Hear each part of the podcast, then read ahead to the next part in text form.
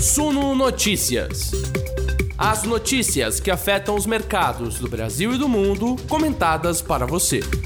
Tá fácil não, meu povo. É risco fiscal saindo pelo ladrão. A gente está prestando atenção em tudo que está acontecendo aqui no Suno Notícias. O mercado que tinha ficado um pouquinho mais animado na segunda-feira, com a possibilidade de um furo no teto não tão grande assim, hoje foi invadido pelo pessimismo. Tombo de mais de 2,5%. Dólar disparando de novo, chegando a encostar nos R$ 5,40. Tudo isso com ansiedade a respeito da PEC da transição, cujo texto deve ser conhecido em alguns minutos. Estamos aqui agora, ó, ao vivaço, 9, 9 horas da noite, né? 9 3, 9 não, 19, né? 7 horas da noite dessa quarta-feira, que o texto ainda não foi conhecido, mas o mercado já foi reagindo à maior possibilidade de um furo permanente para o Auxílio Brasil. Deve ser todinho retirado no teto de gás. Você vai entender todas as minúcias disso. A gente vai conversar daqui a pouco com o Alex Agostini também, da Austin Rating. Tem noticiário corporativo pegando fogo. Depois do Facebook foi a Amazon que anunciou uma demissão em massa. A situação das empresas de tecnologia lá nos Estados Unidos não está nada fácil. Aqui no Brasil, nós temos boas notícias, no entanto. Por exemplo, Petrobras é a terceira empresa que mais pagou dividendos no terceiro trimestre de 2022. A gente já conheceu os números e também a lista. A gente vai também falar um pouco mais sobre a Cosan, que agora pode aumentar a sua participação na Vale. Você vai entender do que a gente está falando caso você esteja perdido. E tem muito mais coisa pela frente, gente. Então, sejam todos muito bem-vindos ao Sono Notícias. 19 horas é o horário da informação. Não se esqueça de sentar o dedo no like, não se esqueça de compartilhar o nosso conteúdo e não se esqueça de se inscrever aqui na nossa conversa para participar do nosso chat aqui. Inscreva-se no nosso canal. Eu tenho pergunta rodando na enquete. Eu quero saber, você é favorável ou o contrário tirar o, o, Bolsa Família do teto de gás, né? Que o Auxílio Brasil vai voltar a ser Bolsa Família. Eu quero a sua opinião, tanto na nossa enquete, quanto nos nossos comentários, se você está assistindo a gente depois, e também aqui no nosso chat ao vivo. Se você está junto com a gente nas plataformas de áudio, tem o um link para essa nossa conversa em vídeo aqui, você pode deixar o seu comentário também. Sejam bem-vindos. Acabou feriado, é Brasil Real fazendo preço. E esta é mais uma live do Suno Notícias das 19 horas. Vamos embora!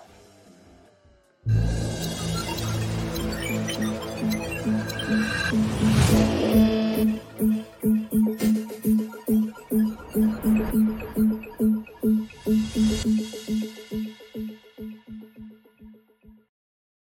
Boa noite, investidores. Quarta-feira, dia 16 de novembro de 2022. Eu sou Gregory Prudenciano. Você está no horário da informação do Suno Notícias. Boa noite para você que está junto com a gente ao Vivaz, como é o caso da Nancy Utida, que falou que está de férias, mas veio se atualizar sobre as notícias do dia. Obrigado, Nancy, pela sua audiência de sempre. O Marlon Washington, que tomou um tempo de férias, também agora está de volta. Quer saber se sou eu que vou assumir essa bucha do Ministério da Fazenda. Não tem nem nada a ver com isso, Mário. Eu estarei aqui para comentar e para criticar sempre, porque faz parte da profissão e eu me divirto horrores. Obrigado também ao Lierte Santos, está deixando boa noite dele para os investidores responsáveis sociais. Obrigado ao Alex Amoroso, junto com a gente. Ao Rafael Máximo, que está juntinho também todos os dias. O Marcos já deixou boa noite dele também, o like, eu tenho certeza. Obrigado ao Evandro Braga. O Rafael, inclusive, está falando que é a primeira vez que ele está chegando junto com a gente aqui nos comentários, mas que ele é assíduo nos nossos vídeos. Rafa, obrigado, viu? Grande beijo, grande abraço para você. Valeu pela sua audiência sempre. Tem mais gente junto com a gente, como por exemplo o Edilson Wallers, um dos sobrenomes mais chiques e difíceis de falar da galera que está sempre junto com a gente aqui. O Douglas Ralph também, que fazia tempo que não deixava os comentários dele. Quem mais aqui? O Almir Júnior, que diz que está torcendo para ter um novo boom das commodities. Pois é, será que o Lula dá tanta sorte assim, rapaz? Do que a gente teve um boom das commodities agora, é que que ele já meio que está indo embora. Obrigado, gente. Vão deixando nos comentários de vocês a votação, inclusive. Olha, até o momento, já vou até dar um spoiler aqui, foram mais de 115 votos, 81% da audiência do Sono Notícias diz que não é favorável a retirar o Bolsa Família da sujeição ao teto de gastos, 19% dizem que são. Vão votando, vão deixando os comentários aí, e eu quero saber também se você foi às compras hoje, porque o Ibovespa mostrou, assim, um temor fiscal enorme que é o que está acontecendo no nosso Brasil hoje. Para você que perdeu as cenas dos últimos capítulos, o que, que rolou? Né? A gente terminou a sexta-feira passada numa sangria desatada. Lembra que o Bovespa acumulando perdas de mais de 5%, com o mercado preocupado com risco fiscal. Qual que é o risco fiscal da vez, Greg? Porque risco fiscal no Brasil é meio que semestral, trimestral e tal. Né?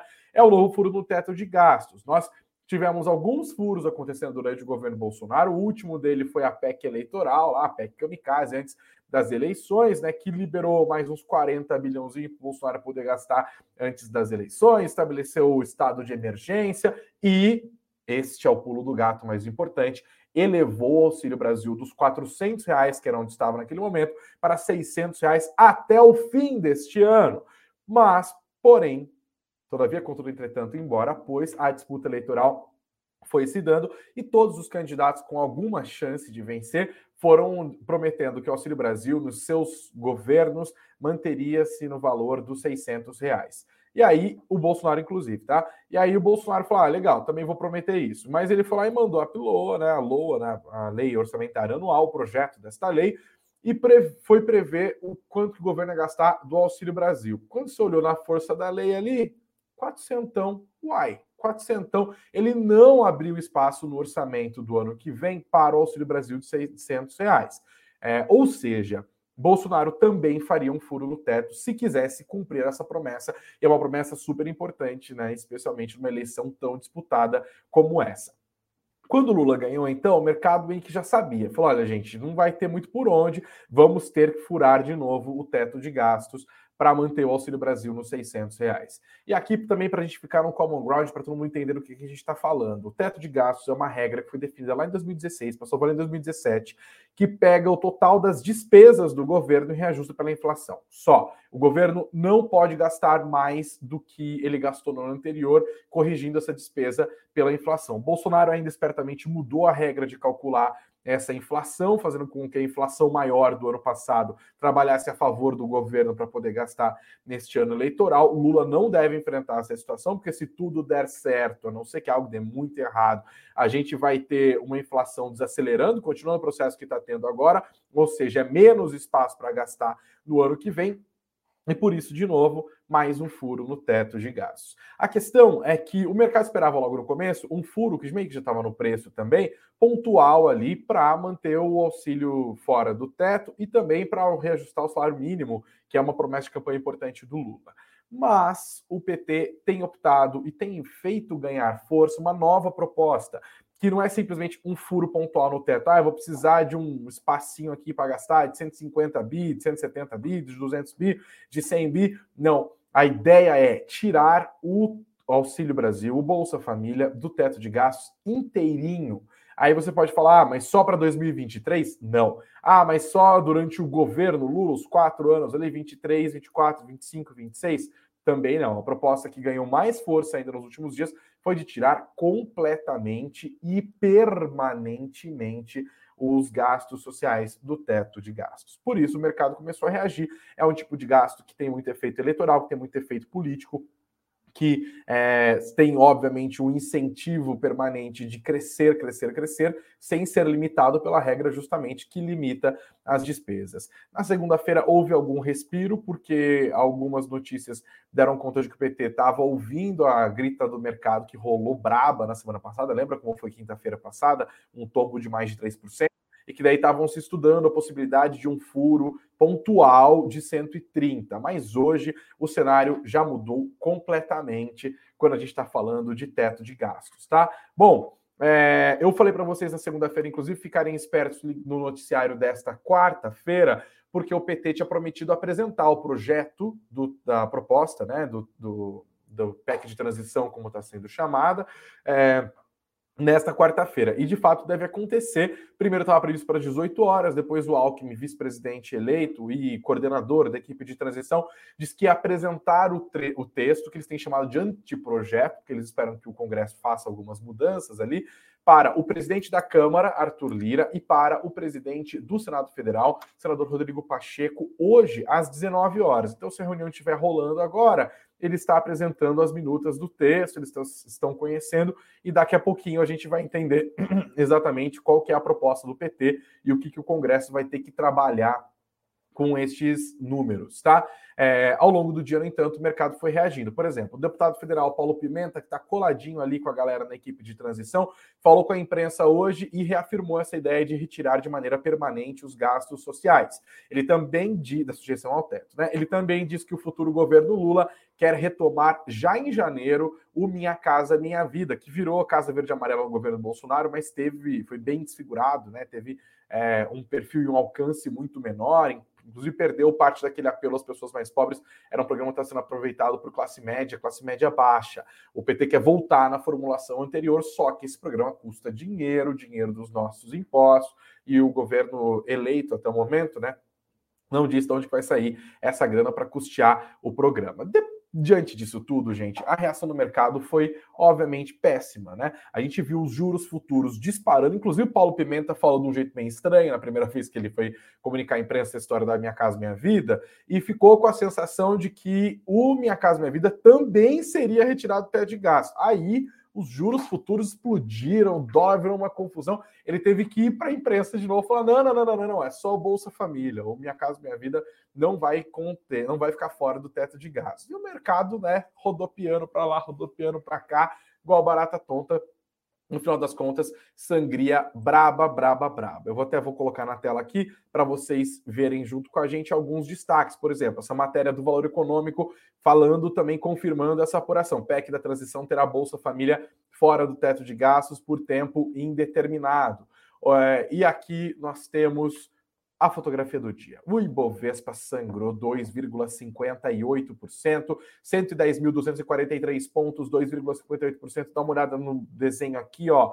Logo no começo do dia foi caindo, foi caindo, foi caindo, terminou até perto das mínimas, chegou a perder os 110 mil pontos durante algum momento, mas aí ganhou um pouquinho mais, né? Aliás, a queda perdeu um pouquinho de ímpeto, ainda assim, 2,58 é um tombaço. E esta, meu amigo, minha amiga, é a fotografia do dia. Para você que está junto com a gente pelas plataformas de áudio, o que eu estou mostrando aqui agora é o mapa dos ativos, que é um retangulão, onde existem outros retangulinhos que são, conforme o tamanho deles, as empresas que mais pesam para a composição do índice de referência da Bolsa Brasileira, o famoso da Bolsa Brasileira, o famoso Ibovespa. A gente vê quadradões bem importantes ali no vermelho, como é o caso da Vale, como é o caso da Petrobras, o setor bancário também, com exceção ali de BBDC4, ação é, preferencial do Bradesco, assim, pouquíssimas empresas se safaram hoje. Vou contar para vocês, ó, Embraer 1, Bradespar 2, CSN Mineração 3, Suzano 4, CCR 5, Usiminas 6, é, Bradesco BBDC 4, 7 e Açaí 8. Oito ações das 92 que compõem o Ibovespa hoje subiram. Todas as outras tombaram. Risco político, risco fiscal rolando adoidado, tá? Cenário bem complicado. Para a gente entender um pouquinho melhor o que está acontecendo, eu vou chamar aqui para nossa conversa o Alex Agostini, mas está estranho, Alex, que você está deitado. Deixa eu ver aqui. Ah, ele virou a Coitado, eu falei assim, você sabe, né, gente? Antes de chegar aqui na live, eu vou ligando para os convidados e tal, como é o caso do Alex, e ele ficou preso no trânsito porque tá difícil para chegar em Alphaville. Vamos ver se a transmissão ajuda agora, Alex. Seja bem-vindo aqui ao Sono Notícias. Boa noite para você. Você me ouve bem? Estou te ouvindo, ótimo. Ah, boa, ok. A imagem às vezes pode ficar um pouco pixelada, mas a gente está te ouvindo bem também nesse seu apartamento novo, chiquérrimo, reformado, que fez você dormir ah, na casa da sua sogra durante um mês. e ela tocou vocês aí. É, Alex, que dia, que dia foi esse? Eu quero espizinhar você já logo de começo, Alex. Qual que é o problema, afinal, de retirar o teto de gastos? Aliás, retirar o Bolsa Família do teto de gastos. É, não é importante ter uma, uma despesa permanente com auxílio para as pessoas mais vulneráveis num país tão desigual? Esse é o argumento da galera do PT. Olha, Greg, voltando de férias, depois de 15 dias olhando só a parte da, da agricultura aqui no Mercosul, eu chego aqui de volta ao trabalho e me deparo com essa situação, né? Fiquei 15 dias sem olhar a Ibovespa, nem sabia o que era Ibovespa, aliás. e você atualizou bem. Bem-vindo de já... volta à, à, nossa dura realidade, portanto. Dura realidade. E o que nos mantém empregados, isso é importante. Mas vamos Amém. lá. Amém. É...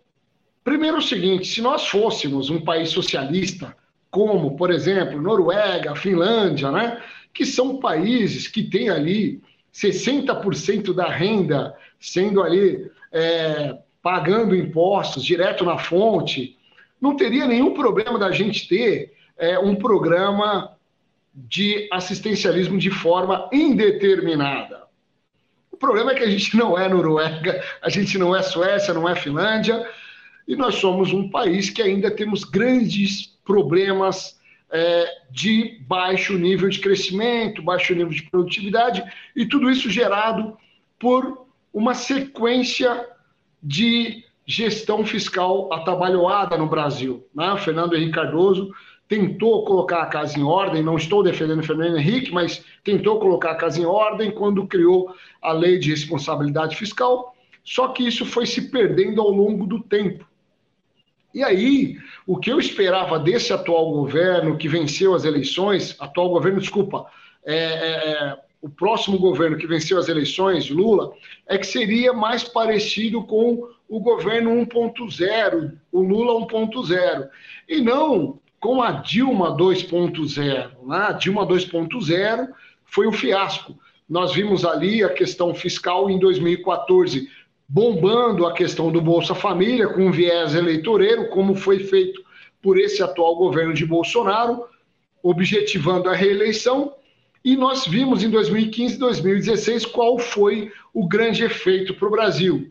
Recessão econômica, dois anos seguidos, o pior desempenho desde a década de 30, com inflação de dois dígitos em 2015 e os juros dispararam. O Brasil entrou em retrocesso econômico mesmo com o mundo crescendo. E nós começamos a vivenciar o mesmo filme. Ou seja, eu concordo que o Brasil, por ter diferenças culturais, financeiras, sociais, econômicas muito grandes, norte, nordeste, sul, sudeste, centro-oeste, é necessário sim ter um programa de transferência de renda mas que seja um programa de transferência de renda, primeiro, com contrapartida. O Brasil não pode só entregar o dinheiro, ele precisa que o cidadão tenha dignidade de trabalhar e contribuir para o progresso do país. De que forma? Fazendo curso, se qualificando, não esperando um Bolsa Família, mas indo a, atrás de ganhar dois, três, quatro, cinco, dez salários. Né? Eu acho que é necessário temporariamente. Então não dá para esse atual governo, é, quem ganhou a eleição, desculpa, Lula, que vai governar o Brasil de 2023 em diante, falar o seguinte: o Bolsa Família acima do teto de forma indeterminada.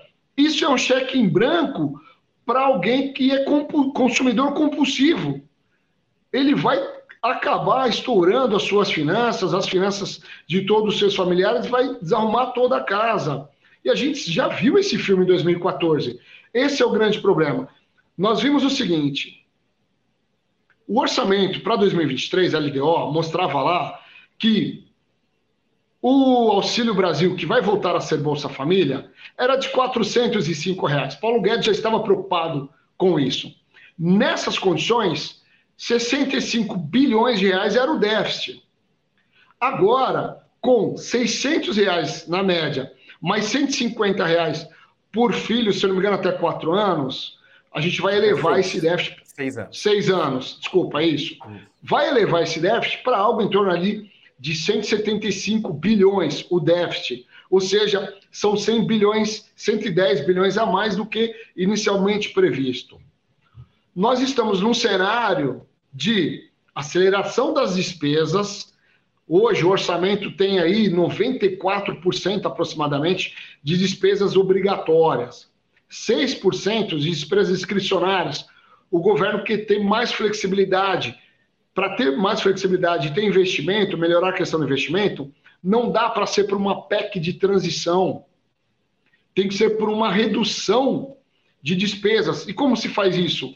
Com uma reforma administrativa por que, que o governo não investe numa reforma administrativa logo no primeiro ano? Por que não se discute isso agora? Por que fazer uma PEC? Por que querer um cheque em branco?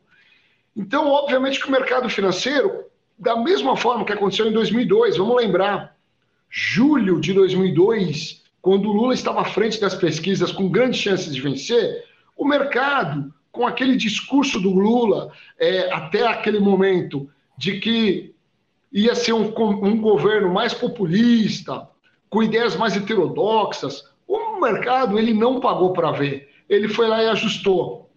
O dólar disparou, juros futuros disparou, risco país que estava ali na média de 900 pontos foi para quase 2 mil pontos, ali ao final de 2002. E aí, em 2003, quando ele assumiu, ele começou a maneirar o discurso, ganhou a eleição, assumiu e fez aquela carta ao povo brasileiro, dizendo que ia honrar contratos, seguir a, a, regra do jogo, ia ter uma política econômica mais ortodoxa e colocou o Meirelles ali no Banco Central. Olha só, se ele não fizer isso agora, nós vamos ter um juros futuro disparando, como foi hoje, uma bolsa despencando e um dólar disparando. Quais são os efeitos disso? Quem é que dá dinheiro para a economia brasileira? Quem é que dá liquidez para as empresas? Mercado financeiro. Não adianta achar que o mercado financeiro ele é o mal da história. Não ele é quem dá resiliência, capacidade de resistência ao Brasil em momentos de crise. Não é o governo. O governo ele tem ali é, um gasto de 96, 94% com despesas obrigatórias. Como que vai ser o governo salvador da pátria? Né? Então é por isso que o mercado reagiu de forma negativa. O Alex, eu queria abusar de novo do seu didatismo para você explicar para a gente é, uma projeção. Eu sei que ela não é sua, é, mas eu queria trazer isso aqui. A XP Investimentos divulgou uma projeção sobre o que poderia acontecer com a relação dívida-PIB do Brasil nos próximos anos, a partir das diferentes formulações dessa proposta da PEC de transição. Eles calcularam aqui três cenários, eu vou tentar, dar um zoom aqui para ver se a audiência consegue enxergar.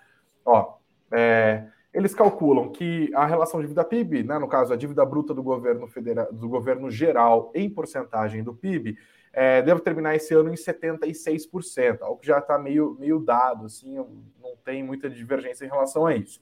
E aí eles fazem uma projeção do que vai acontecer com essa dívida bruta do governo geral em porcentagem do PIB até 2030.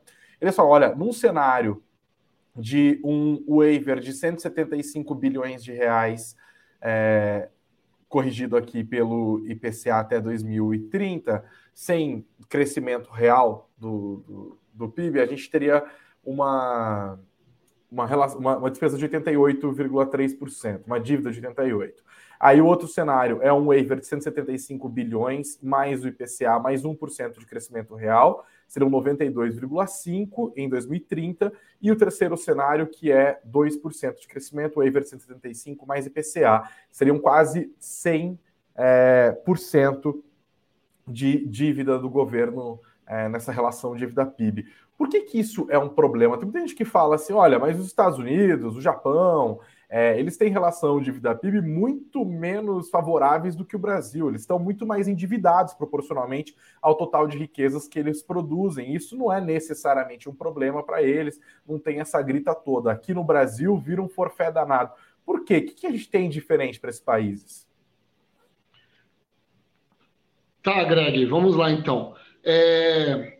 Só complementando a minha fala anterior, nós estamos no momento tá? que o governo está querendo, na PEC de transição, aumentar os gastos para ter uma maior flexibilidade com as despesas discricionárias, que é investimento. Ele vai aumentar o gasto, tira do teto de gasto, põe lá 175 bilhões fora, tá? Uhum. E aí, qual é o principal problema? A gente tem despesas obrigatórias crescentes, só que para o ano que vem, eu fiz um simulado hoje, de forma muito otimista, e a nossa arrecadação, que neste ano de 2022 foi muito beneficiada pelo imposto inflacionário, né? nós tivemos aí aumento de preços de alimentos, de combustíveis, isso trouxe dinheiro para o caixa do governo, a própria taxa de juros subindo estimulou investimentos de renda fixa, isso aumentou a arrecadação de IR, né? É, e também arrecadação de, de exploração de recursos naturais, minério de ferro, petróleo, tudo isso inflou o, ca, o, o, caixa do governo federal, que vai até fazer com que feche esse ano no azul pelo segundo ano seguido. O problema é que a gente não vai continuar com esse benefício. a, a arrecadação federal esse ano, em relação ao ano passado, nominalmente deve crescer 20%. Se a gente descontar a inflação, vamos fazer uma conta rápida, 15% de aumento real. Para o ano que vem, uma estimativa preliminar minha, 10% nominal. Com real, em torno de 5%. Então você vai ter um crescimento menor da sua receita, da sua arrecadação, com crescimento maior das suas despesas. A conta não vai fechar. Qual é o principal efeito? Esse efeito que a XP fez com alguns cenários alternativos, mostrando o seguinte: olha, a relação dívida PIB bruta, que é o que importa para uma comparação global, porque só no Brasil que a gente utiliza tanto o resultado primário como é, dívida líquida, né? O crédito do governo em relação ao mercado. Mas a bruta vai chegar ali, ah, no pior cenário, pelo que você falou, um pouco acima de 100%. No melhor cenário, 89%, se eu não me engano, foi o número que você deu. Isso. 89% foi o pior momento que o Brasil chegou, se eu não me engano, na pandemia. Né? Depois da pandemia, se ajustou e agora deve fechar esse ano em 76%, 77%. Está dado um número razoavelmente bom. Por que, que é ruim né, o Brasil ter um aumento do endividamento, sendo que países como Índia, para trazer para a nossa realidade, que é um país emergente, está dentro da caixinha do BRIC? Pegar a Índia, não vamos pegar Estados Unidos e Japão, vamos pegar a Índia. Por que, que a Índia tem uma nota melhor de risco do que o Brasil? Por que, que a Índia tem um nível de risco menor do que o do Brasil, sendo que o nível de endividamento dela é maior do que o do Brasil? E por que então isso é ruim? Porque a Índia cresce, na média, ao ano, 6, 7%. Claro, alguns vão falar, tudo bem, mas a Índia tem uma população seis vezes maior do que a do Brasil. Para alimentar tudo isso, tem que ter um crescimento maior. Ok, vamos tirar pela metade ali. Nós estamos falando que a Índia vai crescer 3, 2, 1. Qual foi a média de crescimento do Brasil nos últimos 10 anos? Para ser justo com os últimos é, presidentes do Brasil. A média anual, 0,4%. Para quem não cresce, não gera riqueza, não gera ganho de produtividade, não gera perspectiva de crescimento, isso não gera receita que seja ao mesmo nível do seu, da sua capacidade ou do seu endividamento. Esse é o grande ponto. Lá na frente, isso tem um efeito que a gente já viu no passado, que é a inflação, depois juros altos, e aí, naturalmente, um desequilíbrio fiscal. Então, esse é o grande problema. Por que não ter um aumento do nosso endividamento, da dívida PIB? Porque a gente não tem capacidade de crescimento. Se não tem capacidade de crescimento, aos olhos de agências de classificação de risco, como a Austin Rating, o risco desse país não honrar com a sua com seu endividamento, ele vai aumentando. Ou seja, a capacidade dele ficar insolvente aumenta. Isso vai estreitando a porta daqueles que ainda dão crédito ao Brasil, financiamento externo. Então, isso é um problema de crescimento de longo prazo. E aí você vai mantendo o status da sociedade, que é essa diferença de renda, essa diferença social, e você vai mantendo, sempre preservando essa necessidade de assistencialismo. Então, o país não se desenvolve. Esse é o grande problema. A gente precisa mudar essa chave. É preciso uma, uma proteção social, como Alckmin disse, como defende Paulo Guedes? Sim mas até quando? Não dá para ser indeterminado. Alex, uma outra coisa, assim, estou até vendo nos comentários aqui, é, o Ricardo, por exemplo, estava falando, o teto de gastos já não está estourado, mesmo antes do governo é, Lula assumir. E sim, né? Eu até abri a nossa live falando assim: o governo Bolsonaro fez não um, não dois, alguns furos do teto, para a gente deixar só nos mais recentes aqui. Teve a PEC dos precatórios no fim do ano passado, e neste ano teve a PEC eleitoral ali, é, para elevar o Auxílio Brasil alguns meses antes da eleição e permitir a criação de alguns benefícios, driblando a lei eleitoral, decretando estado de emergência. Ou seja, nós não estamos vindo de um governo que cumpriu as expectativas do mercado com relação à consolidação fiscal, à responsabilidade fiscal. E aí, parte do público fala assim: ué, por que, que o mercado não, não reagiu tão mal assim quando Bolsonaro furou o teto e agora reage quando quem quer furar, furar o teto é Lula. Eu queria saber se você concorda com essa análise, se existe uma espécie de má vontade com relação ao Lula, ou se existia algum aspecto conjuntural nos furos feitos pelo Bolsonaro que tornavam os furos dele menos arriscados. Por uma única e simples razão, né? Nós tivemos um período de pandemia que vale lembrar, né? Nós tivemos ainda no início deste ano uma discussão sobre uma terceira onda no Brasil, no qual o Brasil, inclusive, adotou a quarta, a, a, chamou, chamou-se de é, dose de reforço, que foi a quarta dose, né? Eu tomei recentemente, em agosto, é, a dose da vacina contra o Covid. Então, isso, de alguma forma, né, acabou sendo admitido por parte, obviamente, dos stakeholders, ou seja, aqueles que têm interesse no mercado financeiro, interesses no Brasil, consumidores, empresários, investidores, e tinha a questão, né, no meio do caminho, tinha a questão da eleição. Se esperava o seguinte: vamos dar é, o crédito, primeiro, da questão da pandemia sendo superado em 2021, sendo administrado em 2022, esperando uma definição de quem for assumir a eleição daqui para frente, porque vai lembrar que as primeiras pesquisas já mostravam Lula à frente de Bolsonaro. Quando chegou agora, a coisa se consolidou, mas foi mais apertado do que se esperava. Obviamente que o mercado financeiro começou a se ajustar, dizendo o seguinte: olha, quando o Paulo Guedes e o governo federal mandou o, a LDO para o Congresso Nacional, já mandou com um auxílio emergencial, desculpa, Auxílio Brasil, de 400 reais. Então ali tinha uma indicação de que retornaria, obviamente, para uma condução de um equilíbrio fiscal melhor, de uma recondução e o que o Paulo Guedes chamou de flexibilização do teto. Óbvio. Ou é, ou uma indicação de um novo furo, no caso, né? Exatamente. Óbvio que é uma, um furo do teto. Então não é que o mercado financeiro está sendo mais benevolente com o Bolsonaro e menos benevolente com Lula, ou menos intolerante. Não, não vejo dessa forma. O que eu vejo é que o, o mercado financeiro, diante de uma mudança do cenário internacional, diante de uma perspectiva de menor crescimento global, de risco de recessão na Europa, nos Estados Unidos, essa guerra Rússia-Ucrânia que não tem fim, tudo isso vai naturalmente dando é, muito mais combustíveis para o mercado ficar muito mais nervoso na hora que se discute uma, um ajuste nas contas fiscais, saindo ainda mais do trilho que já está fora. Saindo ainda mais, né? ou seja, ficando mais distante de um retorno. Então, ou seja, vai ser muito mais difícil de retomar. Diríamos que se o cenário internacional não estivesse tão negativo ou com perspectiva negativa, talvez o mercado financeiro fosse um pouco mais tolerante.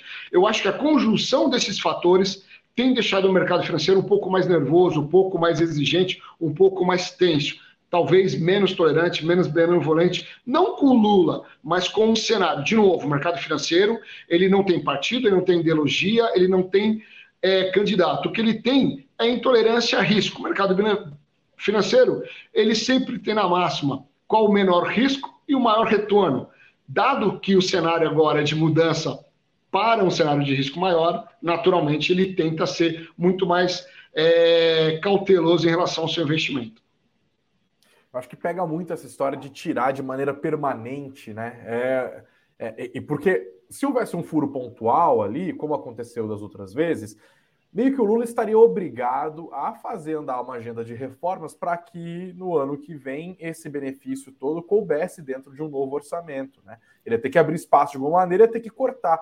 Quando ele fala, olha, eu quero tirar tudo do teto, né? Todos, todas as despesas sociais, ele se desobriga de fazer andar uma agenda de reformas e também de apresentar uma nova regra fiscal crível, né? Porque ele pode ir mantendo o teto de gastos e empurrando com a barriga, porque o gasto principal e que tem maior apelo eleitoral está fora do teto. Realmente é um, um, cenário complicado. Acho que isso é importante também para a audiência ter em mente que, que faz diferença, né? Alex, eu queria fazer mais uma pergunta para você sobre as implicações desse furo do teto, mas antes eu quero botar na tela e pedir um seu comentário sobre essa matéria aqui da Reuters, foi publicada é, na tarde de hoje. Desculpa, eu peguei a versão inglesa, agora que me toquei. Mas está aqui, ó, falando que o Lula que, a galera do Lula está vendo o nome de Fernando Haddad, ex-prefeito de São Paulo, candidato derrotado ao governo do estado, como favorito para assumir o Ministério da Fazenda, segundo fontes consultadas é, pela reportagem, tá? Segundo a, a Reuters, três fontes dessa, próximas de Lula disseram que o nome de Fernando Haddad está ganhando força. E eu queria saber como que você vê a possibilidade de Haddad na presidência, na, na, no Ministério da Fazenda, Alex. Se isso tem algum indicativo e se há um indicativo, se, se ele é bom ou ruim. Olha, de forma muito negativa, sendo bem sincero, eu acho que Haddad não tem competência nenhuma para ser um ministro da Fazenda, é, tampouco ele tem gabarito para isso. É óbvio que o mercado financeiro vai reagir de forma ainda mais negativa se for de fato o nome, dele indicado. Por quê? Porque o mercado, de novo, espera que seja um governo Lula 3.0 igual Lula 1.0, que foi aquele governo com um viés mais ortodoxo Óbvio que a, as falas de Haddad, esse alinhamento muito mais à esquerda, traz uma, um temor de que medidas heterodoxas e também populistas serão adotadas pelo ministro da Economia. Né? Agora, se houver o desmembramento do, do Ministério da Economia, trazendo para finanças alguém que está ali no núcleo dos economistas que estão ali discutindo com o Pércio Arida, já foi dito, enfim, esses mais ortodoxos, esse nome, ele vai para o Ministério da Fazenda. É um nome que vai ser, obviamente, aceito muito mais pelo mercado, porque é um nome de alguém que vai trazer para o lado do, pelo menos pensar do lado do equilíbrio fiscal. E do lado do Ministério do Planejamento, depois do desmembramento, pode ser alguém com mais, um viés mais político para fazer aquela negociação com o Congresso Nacional. E aí, pautas extremamente relevantes, como você disse, para complementar e talvez até neutralizar de alguma forma essa preocupação com o, a questão de é, é, furo de teto indeterminado com apoio social. Então, seria uma reforma administrativa. Então, acho que se traz o nome é, de alguém do mercado financeiro forte, que tem um viés mais ortodoxo, o mercado financeiro ele se ajusta, ele se acalma, e isso é benéfico para o país. Por quê? De novo, se você tem um nome mais voltado à esquerda, mais alinhado com essas ideias é, desenvolvimento, é, populistas e, de, e, e é, heterodoxas, óbvio que a gente vai ver os juros de futuro disparando. Qual a implicação disso? Nós vamos ver financiamentos mais caros da produção, do consumo de bens duráveis. Nós vamos ver o dólar desvalorizando, o impacto na inflação, Impacto na inflação, a meta de inflação já está apertada, juros ainda mais alto. Qual o impacto disso? Custo da dívida pública, aquela simulação da XP vai ficar ainda pior. E a Bolsa de Valores vai despencar, como aconteceu em 2002, saiu de 12 mil pontos para 8 mil pontos, por essa preocupação. E o que significa? Menos investimento para as empresas, menos IPO, portanto, menos geração de emprego, menos crescimento de médio e longo prazo é muito simples de entender quais são os efeitos negativos da indicação de um nome, como, por exemplo, de Haddad, ou como de mercadante, para o Ministério de Finanças, de Economia, ou é, da Fazenda, como quer que seja. Não dá para ser esse nome. O Brasil precisa dar uma guinada. Não será com esses nomes que o mercado financeiro vai aceitar e vai dar uma guinada. Eu acho que o Brasil precisa mudar essa página. Nós estamos, como eu disse, há 10 anos patinando. Se a gente estender esse histórico para os últimos 15 anos, o Brasil continua patinando, enquanto o mundo continua crescendo. O Brasil era a sétima, oitava maior economia do mundo. Hoje a gente já se fala em décima terceira. Daqui a pouco a gente já vai sair do, do top 20. E isso implica na atração de investimentos para o Brasil, que é um país rico e com grandes oportunidades. Não dá para ter um discurso político e uma aplicação disso na economia. Discurso político para ganhar voto, ok, passou, ganhou. Mas agora a gestão é, da economia não dá para ser desse jeito. Alex Agostini, economista-chefe da Austin Rating. Alex, obrigado mais uma vez pela sua participação aqui. Que bom que deu certo para você estar tá junto com a gente. É sempre um prazer. Agradeço em nome da nossa audiência também aqui, que só no ao vivo já são mais de 500 pessoas, fora todos os milhares que chegarão a nós nos próximos minutos. Boa noite para você, bom descanso. Greg, obrigado. Espero ter contribuído um pouco com o debate e que dias melhores esperamos para ter. Até mais. Estamos torcendo. Bom, gente, não é só risco fiscal que compôs a mente dos, é, dos economistas, dos gestores, dos, das pessoas que fazem o mercado, né? Sabe uma coisa que também ficou no radar dos investidores hoje? Essa história que veio da noite de ontem de que um míssil atingiu a Polônia. A Polônia, que é um país que faz parte da OTAN, da Organização do Tratado do Atlântico Norte, foi fundada lá durante a Guerra Fria, ainda para apoiar, né, para os Estados Unidos apoiarem é, países aliados, que foi crescendo mesmo com o fim do, da União Soviética. Várias ex-repúblicas soviéticas, inclusive Polônia entre elas, acabaram entrando no grupo, que basicamente tem uma regra que é a regra de, de gangue de bairro. Mexeu com um, mexeu com geral. Então, você não pode chegar lá e dar um pau num país da OTAN e esperar que os outros países que fazem parte da aliança militar não façam nada. Pelo contrário, esses países têm a obrigação de rebater. Entendeu? É, e havia um temor muito grande, porque quando a Rússia invadiu a Ucrânia, que tem fronteira com a Polônia, havia o medo de que a, a, Rússia, intencionalmente ou não, acabasse disparando algum míssil, por exemplo, que pudesse atingir território polonês. E aí, meu amigo, minha amiga, minha, minha amiga, a situação seria formada é, para feder o negócio. E aí, ontem, você deve ter visto, deve ter piscado no seu celular, como piscou no meu ali, essa notícia de que o míssil caiu em território polonês. As primeiras informações eram de que esse míssil seria de fabricação russa. Houve uma reunião às pressas, agora está reunida lá no G20. O Biden chamou a galera, gente, vamos sentar, vamos conversar aqui.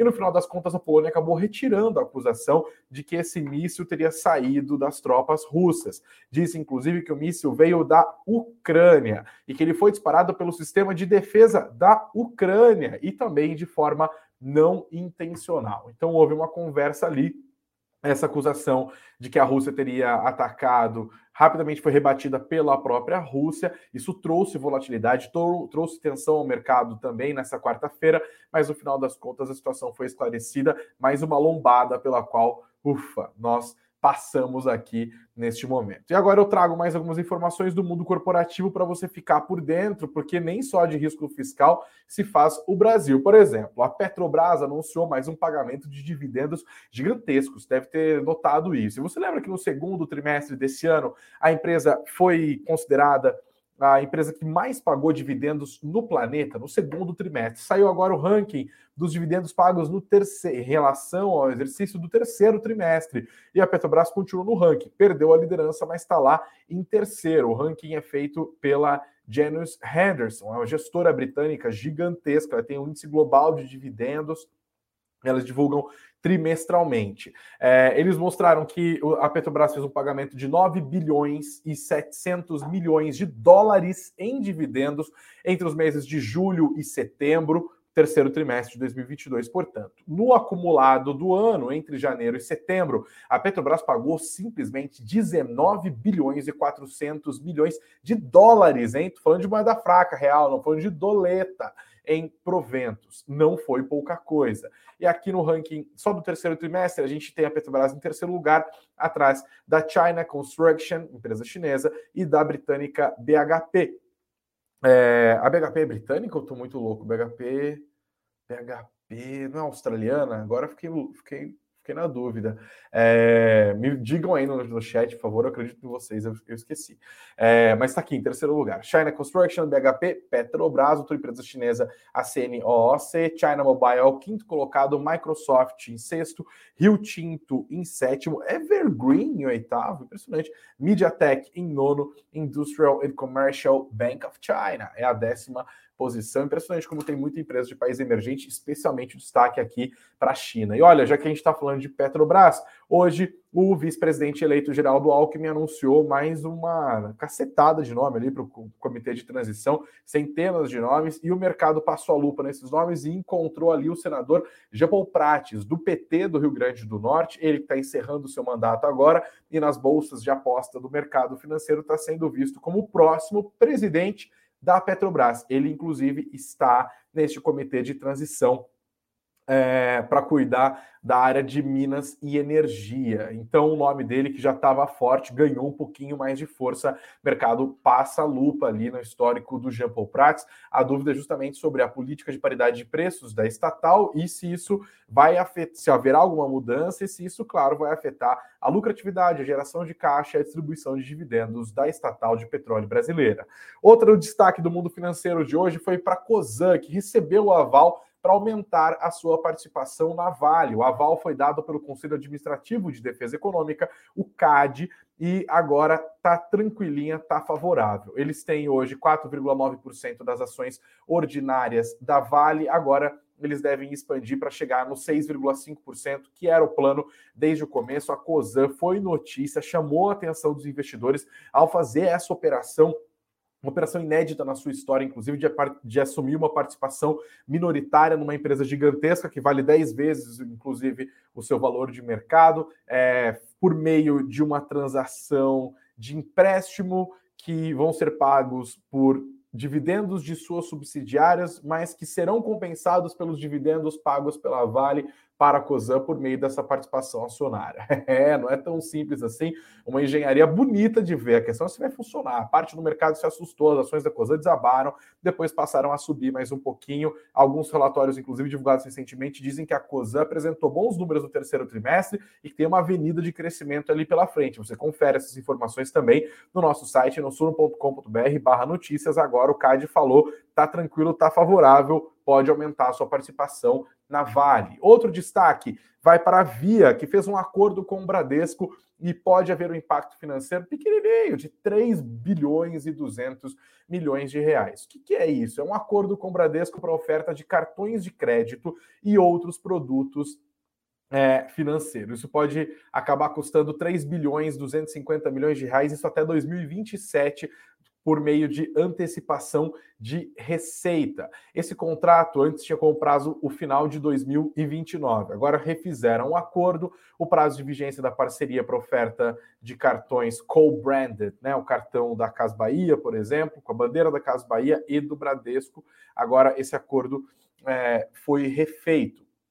Então, é um prêmio pelo acesso ao cliente no balcão da Casas Bahia. Um valorzão, hein? Tá aqui, vamos ficar prestando atenção em como isso vai impactar os balanços da Via nos próximos trimestres também. O mercado também prestou atenção, essa notícia já é de anteontem, eu sei, mas eu tenho que trazer aqui porque é importante. O Nubank, por exemplo, informou que reverteu um prejuízo anotado no, no terceiro trimestre de 2021 e o transformou em um lucro de 7,8 milhões de dólares no terceiro trimestre de 2022. As ações dispararam logo depois que os números foram divulgados, inclusive vamos dar uma olhada aqui como que estão as, as é, BDRs que ainda estão sendo negociadas, né, do Nubank aqui, hoje uma alta de 9,64%, olha só que impressionante, né, isso foi na, no fechamento de sexta-feira, a gente viu ali, de, de segunda-feira, perdão, o, as BDRs do Nubank estavam valendo R$ 3,86, e aí houve divulgação dos números, o mercado gostou do que viu, logo na abertura hoje disparou para a faixa dos R$ 4,28, é, no fechamento hoje R$ 4,21. Quando a gente vê o que aconteceu lá nos Estados Unidos, vamos dar uma olhada aqui, Nice, peraí, no Nice já para aparecer, esqueci de ver isso. Aqui, hoje as ações acabaram caindo, olha só, 2,85%, ah, mas também tem realização de lucros, né? Porque não foi proclamação da República dos Estados Unidos ontem. Então a gente vê o mesmo movimento. Na segunda-feira aqui estava 4,34, daí houve um salto para 4,88.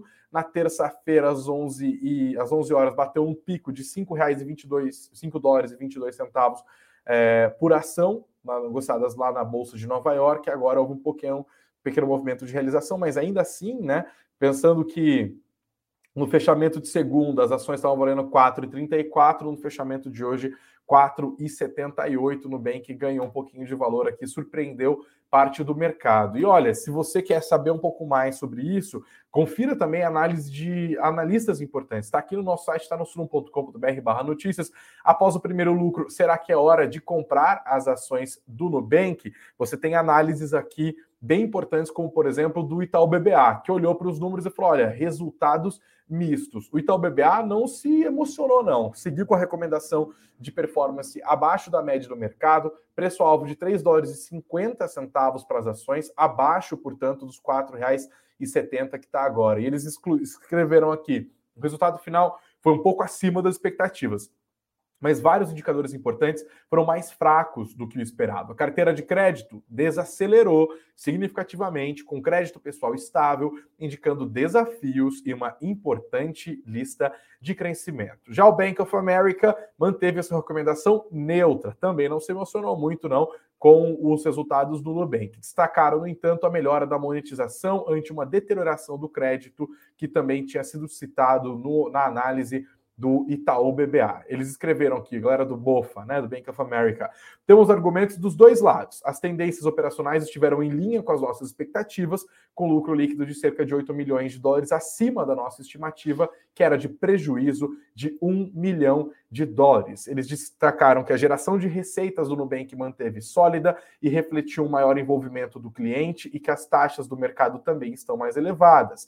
Também destacaram custos de financiamento começando a refletir benefícios das recentes alterações na remuneração dos depósitos, mas que ainda não houve um impacto material nos saldos. E disseram também que a eficiência do Nubank melhorou. Confira a análise completa aqui no nosso site. E já que estamos falando de empresas de tecnologia, chamo a sua atenção também para entender o que está acontecendo lá nos Estados Unidos. Olha, depois do Facebook anunciar na semana passada a maior demissão em massa da história das Big Techs, foi a vez da Amazon, confirmando rumores que foram divulgados nos últimos dias 10 mil funcionários da Amazon devem ser dispensados numa tentativa de controlar custos. Além do Facebook, né, por meio da Meta Platforms, Lyft, Google, Alphabet, que é a hold que controla o Google, e agora também a Amazon, já estão adotando, avaliando ou de fato demitindo pessoas. Cenário complicado lá porque os juros estão subindo, as empresas de tecnologia sofrem neste cenário. É, a gente vai continuar prestando atenção em como isso reflete também nas empresas brasileiras. Tem várias empresas brasileiras de tecnologia que são listadas lá nos Estados Unidos, o Nubank é uma delas, Inter também, XP, PagSeguro e tal, e também as próprias empresas aqui do Brasil. Cenário de juros subindo porque a inflação tá braba. Aqui no Brasil ainda tem esse componentezinho do risco fiscal, não é pouca coisa, não. A gente tem que prestar atenção. E o Lucas, mais uma vez me ajudando, falou que a BHP é anglo-australiana. Então eu acertei na dúvida, não sabia se era britânica ou se era australiana, é as duas coisas. Valeu, Lucas. BHP é anglo-australiana. Gente, obrigado, viu, pela audiência de vocês. Uma delícia falar com vocês nessa volta de feriado. Não se esqueça de sentar dando like, de compartilhar o nosso conteúdo. E eu quero saber o que, que você acha desse furo no teto de gastos aí, dessa ideia de tirar o Bolsa Família da sujeição ao teto. 76% da audiência do Sul Notícias disseram que são contra, 24% disseram que são favoráveis. Obrigado a todos que votaram, que estiveram junto com a gente. O texto deve ser conhecido daqui a pouquinho. O Alckmin estava chegando agora há pouco para conversar ali com o relator do orçamento, também com o Arthur Lira e o Rodrigo Pacheco. Amanhã, 9 horas da manhã, é dia de ficar coladinho na Morning Call, hein? Porque a Bia Boyadian vai te ajudar a entender um pouquinho melhor sobre essa história da PEC, quais as implicações para o mercado, como os seus ativos vão ser afetados. Tem convidado especial, então 9 horas da manhã, você cola com a gente aqui no horário da informação de todas as manhãs para ficar por dentro. Hein? O mercado vai reagir ao texto que vai já ser conhecido a essa altura do campeonato. Tá fácil não, mas a gente facilita um pouquinho para vocês. Beijos aos de beijos, abraços aos de abraços, muito dinheiro no bolso. Valeu!